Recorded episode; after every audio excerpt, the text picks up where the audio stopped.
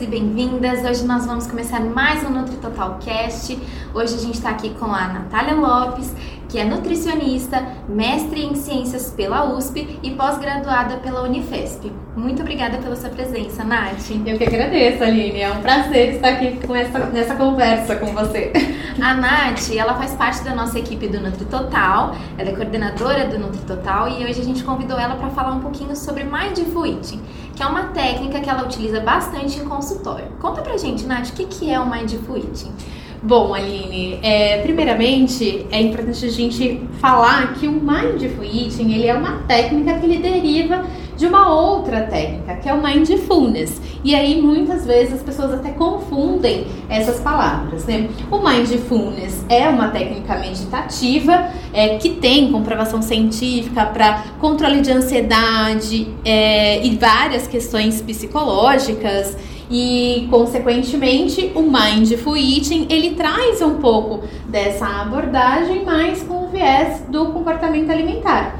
Então, se a gente fosse traduzir ao pé da letra, mindfulness significa atenção plena, que seria algo como você prestar mais atenção ou viver o momento presente. Hoje em dia todo mundo está muito desconcentrado, muito ansioso, está num, num local é, assistindo uma aula, fazendo uma atividade com a cabeça em outro lugar. Então, mindfulness traz a gente para o momento presente. Uhum. E o Mindful Eating tem essa mesma ideia, mas com relação à alimentação. Então é como se a gente fosse ter uma atenção plena no momento de comer. Da mesma forma, a gente vê que muitas pessoas hoje comem de maneira é, compulsiva, distraída, come fazendo outras atividades. Então, Mindful Eating é esse resgate para a pessoa prestar atenção naquilo que está no, no, prato. Uhum. E, consequentemente, tem vários benefícios para o comportamento alimentar. Entendi. Então, o contexto do Mindful Eating, ele é, entra bastante no comportamento alimentar para as pessoas que comem desatentas, que têm é, é, um hábito alimentar assim complicado, né, uma relação ruim com a comida, mas ele pode ser para outras pessoas também. Ele pode trazer benefícios para outras pessoas? Sim, o, o Mindful Eating, ele é muito trabalhado quando a gente fala de mudança de comportamento alimentar. E eu sempre gosto de falar disso, né? Eu trago muito essa abordagem no consultório, porque de alguma forma todo mundo tem algum comportamento alimentar que pode ser melhorado, uhum. né? Então, é, o, o, nosso ambiente hoje em dia, ele leva a gente a comer desatento, a comer realizando outras atividades. Então, qualquer pessoa, não só aquelas que estão no contexto de busca por uma alimentação saudável, emagrecimento, mas de uma forma geral, todo mundo pode se beneficiar com o, o Mindful Eating. É porque é, não é só o comer com atenção. Existem vários outros aspectos que nós somos estimulados a prestar atenção naquele momento da refeição.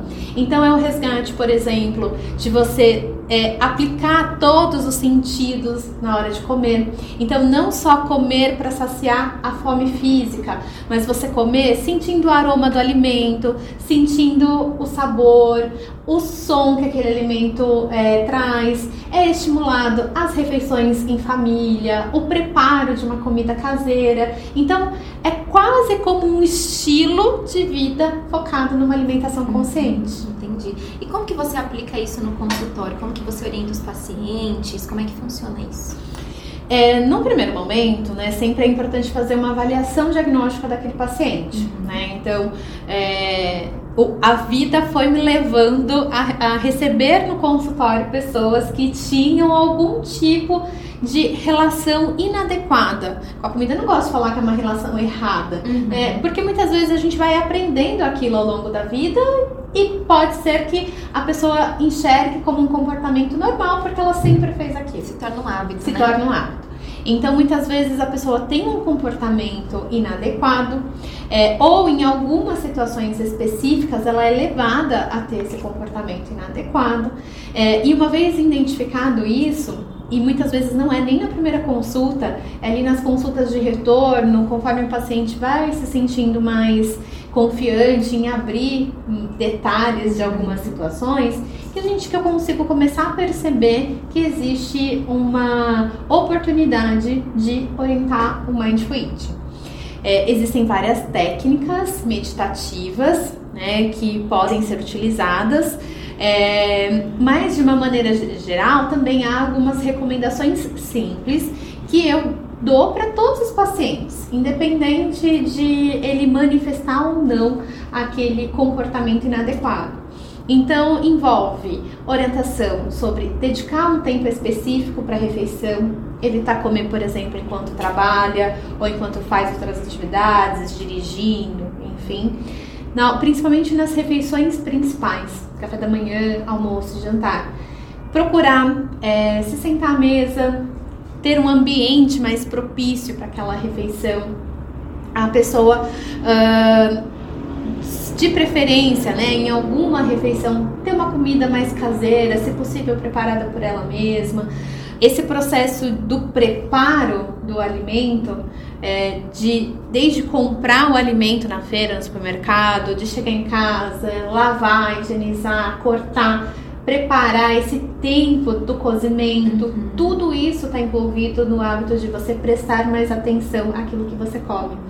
É, então eu sempre estimulo as pessoas para que elas de alguma forma incorporem aquilo dentro do seu dia a dia. Uhum que pode começar com é, receitas simples, né, que ela pode fazer ali rapidamente para quem não sabe cozinhar, mas que aos pouquinhos ela vai é, introduzindo no hábito dela é, de preparar aquela refeição, de montar um prato bonito, que não é, que fuja um pouco daquela preocupação que hoje em dia as pessoas têm de quantas calorias tem, de quais nutrientes tem naquele prato, mas apreciar a comida como ela deve ser apreciada, né? apreciar aquela refeição, agradecer por aquela refeição. Então são todos hábitos que é, nas conversas do consultório eu vou tentando criar essa consciência nos pacientes independente é, de diagnosticar ou não ali algum comportamento inadequado. Você falou que você, nas suas conversas com os pacientes, você sente, né? Se cabe orientar um pouquinho sobre as técnicas do Mindful Eating. É, só a anamnese é diferente? Você faz alguma coisa diferente do padrão, assim, que leva a esses assuntos? Ou você sente isso com o paciente, na conversa, uma conversa aberta, né? Uma escuta é, positiva do paciente? Olha, Aline, é, eu tenho alguns anos de experiência, né, já como nutricionista e consultória, e eu acho que é, muitas coisas a gente aprende fazendo, Sim. né, testando ali no dia a dia. Uhum. É, na anamnese, eu até pergunto, né, como se ele come rápido, se ele come mais devagar, se ele dedica ali no momento da refeição, quanto tempo ele tem para aquela refeição, é, com quem ele come, se ele come sozinho ou não. Isso também interfere no comportamento alimentar, muitas vezes. É, e, e no primeiro momento, ali na anamnese, é difícil o paciente abrir todos os detalhes uhum. de como ele se comporta. Sim. Principalmente se aquela pessoa nunca teve contato comigo. Né? Então, quando a gente trabalha um pouco mais com essa abordagem de focada no comportamento, eu acho que é primordial que a gente dedique um tempo em criar empatia com aquele paciente. Criar um vínculo, né? Criar um vínculo, exato. É, é, não faz, não faz, faz alguns dias eu atendi um casal e, e aí eu parei para pegar o histórico deles, que eles já são meus pacientes há algum tempo, e eu reparei que eles, eu até brinquei com eles quando eles chegaram, porque eles são meus pacientes desde 2016. Muito tempo. Sim. É, e aí eles, eles brincaram, enfim, falaram assim, ah, Nath, você é, tem um acolhimento que a gente não encontrou em outros nutricionistas. Mas eu acho que é por isso que faz que isso faz parte, é um diferencial. Uhum. em vários momentos eu consegui, através dessa empatia, desse acolhimento, da escuta ativa, conseguir que os pacientes me revelassem comportamentos inadequados né, abrissem que de repente em algum momento da vida já passaram por algum transtorno alimentar ou que tinham é, na, no dia a dia deles alguns gatilhos que desencadeavam um comportamento inadequado, uhum. mas essas falas nunca aconteceram numa primeira consulta. Né, Nem numa isso. ficha, né? Nem através de uma pergunta de uma ficha. Sim. Então vai muito de criar empatia, de criar vínculo, da pessoa se sentir segura com você para poder abrir detalhes sobre o hábito alimentar que muitas vezes ela não para para prestar atenção. Às vezes é aquela pergunta inicial que você faz na primeira consulta que vai fazer ela pensar, é, prestar mais atenção em como ela faz. Nath, você comentou que o Mindful Eating ele tem origem no Mindfulness. É possível associar essas práticas? Olha, Lili, no melhor dos mundos deve-se unir essas práticas, né? Então, o, o Mindfulness e o Mindful Eating são é, se a gente for buscar na literatura, você vai encontrar muita coisa dizendo, relacionando eles com práticas meditativas. O Mindfulness tem essa origem, ele é originado do budismo. Hoje em dia já não tem mais esse viés da religião, então ele já se tornou uma prática é, comprovada cientificamente. Há vários estudos que relacionam a aplicação do Mindfulness em diversas situações relacionadas a controle de estresse e ansiedade. Então, pacientes com doença crônica, para controle de estresse em ambiente de trabalho, para controle de estresse em casos de mulheres que estão tentando engravidar, fazendo fertilização. Né? Então, tem vários aspectos em que se utiliza o mindfulness. Ele, o, o cientista que comprovou a técnica, ele utilizava inclusive o mindfulness dentro do tratamento de pessoas em centros de reabilitação de bebidas alcoólicas, né? uhum. né? Então ele foi desenvolvido muito dentro desse ambiente. E é uma técnica que todo mundo consegue treinar e desenvolver. Eu falo treinar porque quando a gente fala de meditação, as pessoas logo imaginam aquela pessoa num, numa área assim. Bem plena. Bem plena, uma musiquinha de fundo, uhum. uma, uma roupa confortável. E o mindfulness, ele vai, não é que ele vai na contramão disso, mas ele vem para mostrar que a gente não precisa desse ambiente perfeito uhum. para parar e prestar atenção no que a gente está fazendo. Então, é, para quem quer começar, né, existem vários livros, vídeos na internet, aplicativos, existem muitos aplicativos hoje que ajudam a gente com meditações guiadas uhum. para incorporar isso no, no dia a dia. E pode ser uma meditação curta de 3 minutos, 5 minutos, 10, 20 minutos, aquilo que, que encaixar no dia a dia da pessoa. E você pode fazer essa meditação em qualquer lugar. Né? Você pode parar e ouvir aquele áudio de meditação guiada. É muito comum as meditações guiadas que é, incentivam prestar atenção em, em sensações corporais.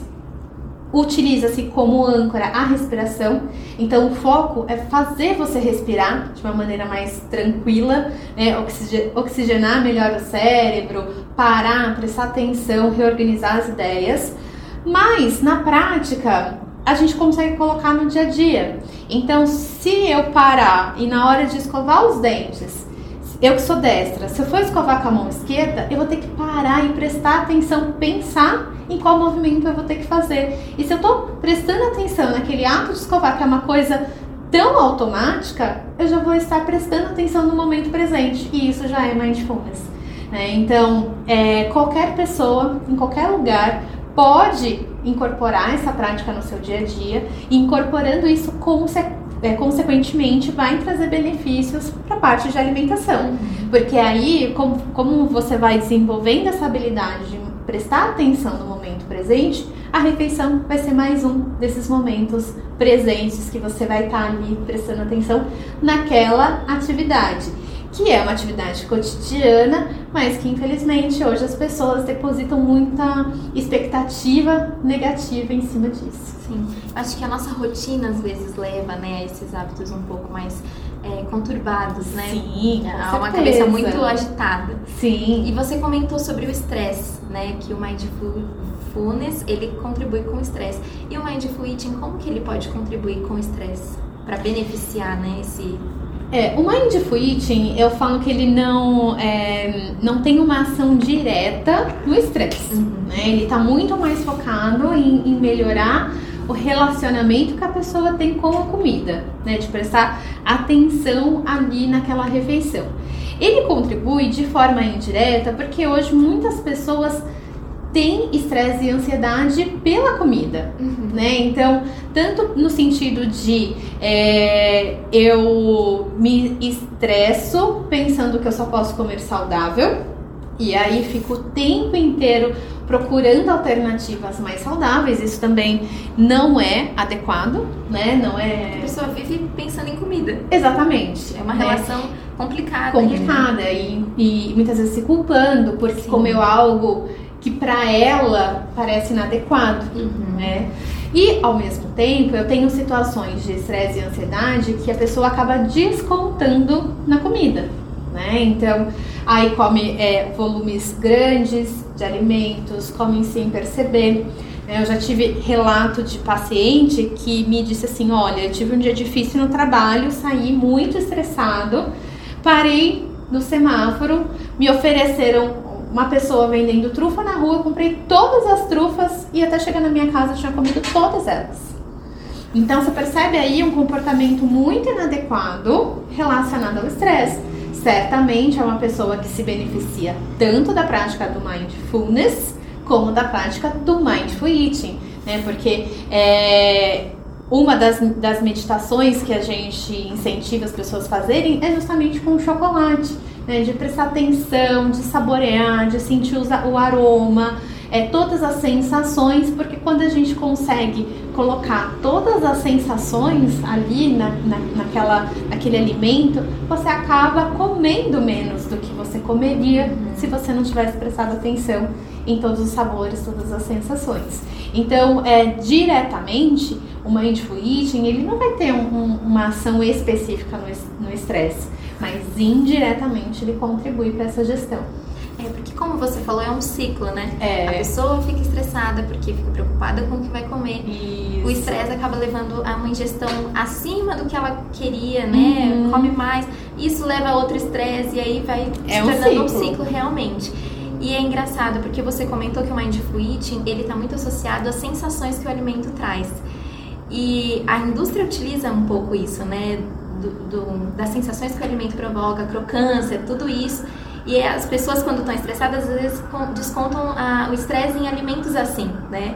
Alimentos que trazem essa crocância, que trazem essas sensações, que tem muito açúcar, muita gordura ou muito sal, né? Exatamente. E não, não tem, eu não vejo problema se isso fizer parte de momentos específicos. A grande questão é que, como você bem pontuou, o ambiente em que a gente vive hoje é um ambiente que não é saudável e que propicia esse consumo exagerado. Sim. Então, se você não é difícil encontrar na internet é, imagens que comparam as porções de um salgadinho de uma pipoca de hoje com uma porção de um salgadinho uma pipoca da década de 90, por Sim. exemplo, da década de 80. As porções mais que dobraram de tamanho.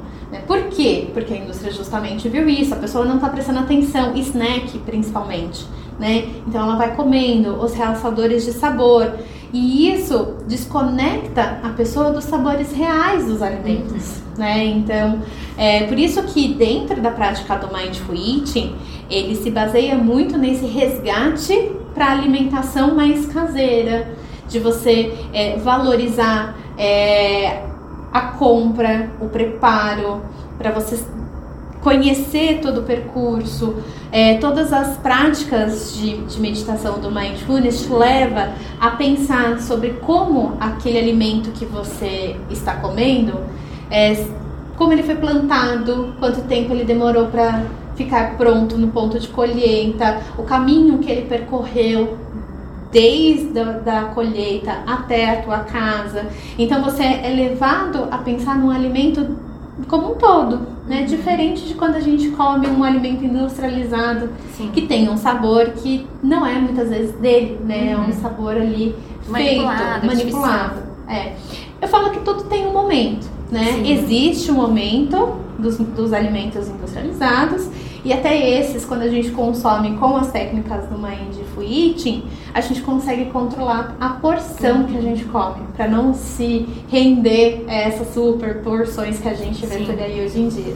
O Mindful Eating ele vai muito de acordo com as orientações do guia, né? Também, também. Então ele é, traz esse resgate do momento da refeição, da refeição em família, do cozinhar em família. Então ele já entender né, todo o processo do alimento do campo à mesa, né? Isso, exatamente. Nesse sentido, ele está muito alinhado com o nosso guia alimentar. Nath, e você assim tem muita propriedade para falar do Mindful Eating por experiência né, em consultório, uhum. mas você fez alguma especialização, você fez algum curso que te deu mais embasamento para falar sobre isso? Especialização não. Existe formação é, mais aprofundada em Mindfulness e Mindful Eating. Então, hoje em dia, existem algumas escolas, até a própria Unifesp tem um, um grupo que trabalha forte com formação em Mindfulness e Mindful Eating. É, como que eu cheguei né, nisso? Eu, dentro do consultório, eu comecei a observar que eu precisava de um conhecimento que ia além do cálculo de cardápio, né? Não, calcular o cardápio, montar um cardápio por si só, não era o suficiente ali para atender as demandas dos pacientes. Então eu comecei a buscar é, outras alternativas para é, que pudessem agregar ali no atendimento nutricional. Trazer mais valor, tanto para minha consulta, mas que também ajudasse o paciente a ter uma visão. É, eu falo muito de ter um olhar mais global para as uhum. pessoas, não focar só ali no cálculo dos nutrientes, entender Sim. que uma pessoa ela tem múltiplos fatores ali associados à alimentação, que muitas vezes o problema dela não é saber o que comer. Eu falo que hoje em dia a internet nos dá essa resposta, mas muitas vezes é, interpretar quais são os fatores que interferem nessa escolha alimentar dela, uhum. né? Então, vai além do cálculo de cardápio. E aí eu comecei a buscar muito conhecimento nesse sentido Cheguei a, aos assuntos que relacionam o comportamento alimentar e dentro de vários assuntos, entrevista motivacional, por exemplo, é uma outra técnica utilizada na mudança de comportamento alimentar, é, comer intuitivo. Então tem vários fatores e entre eles o mindful eating. Uhum. Então eu comecei a ler a respeito ver vídeos, aulas na internet e fiz um curso presencial é, em que foi aplicadas essas técnicas do Mindful Eating. Então aí me deu mais segurança também de trabalhar, de trabalhar com esse assunto no consultório. Mas é, eu falo que eu sou muito curiosa e um pouco autodidata para alguns assuntos.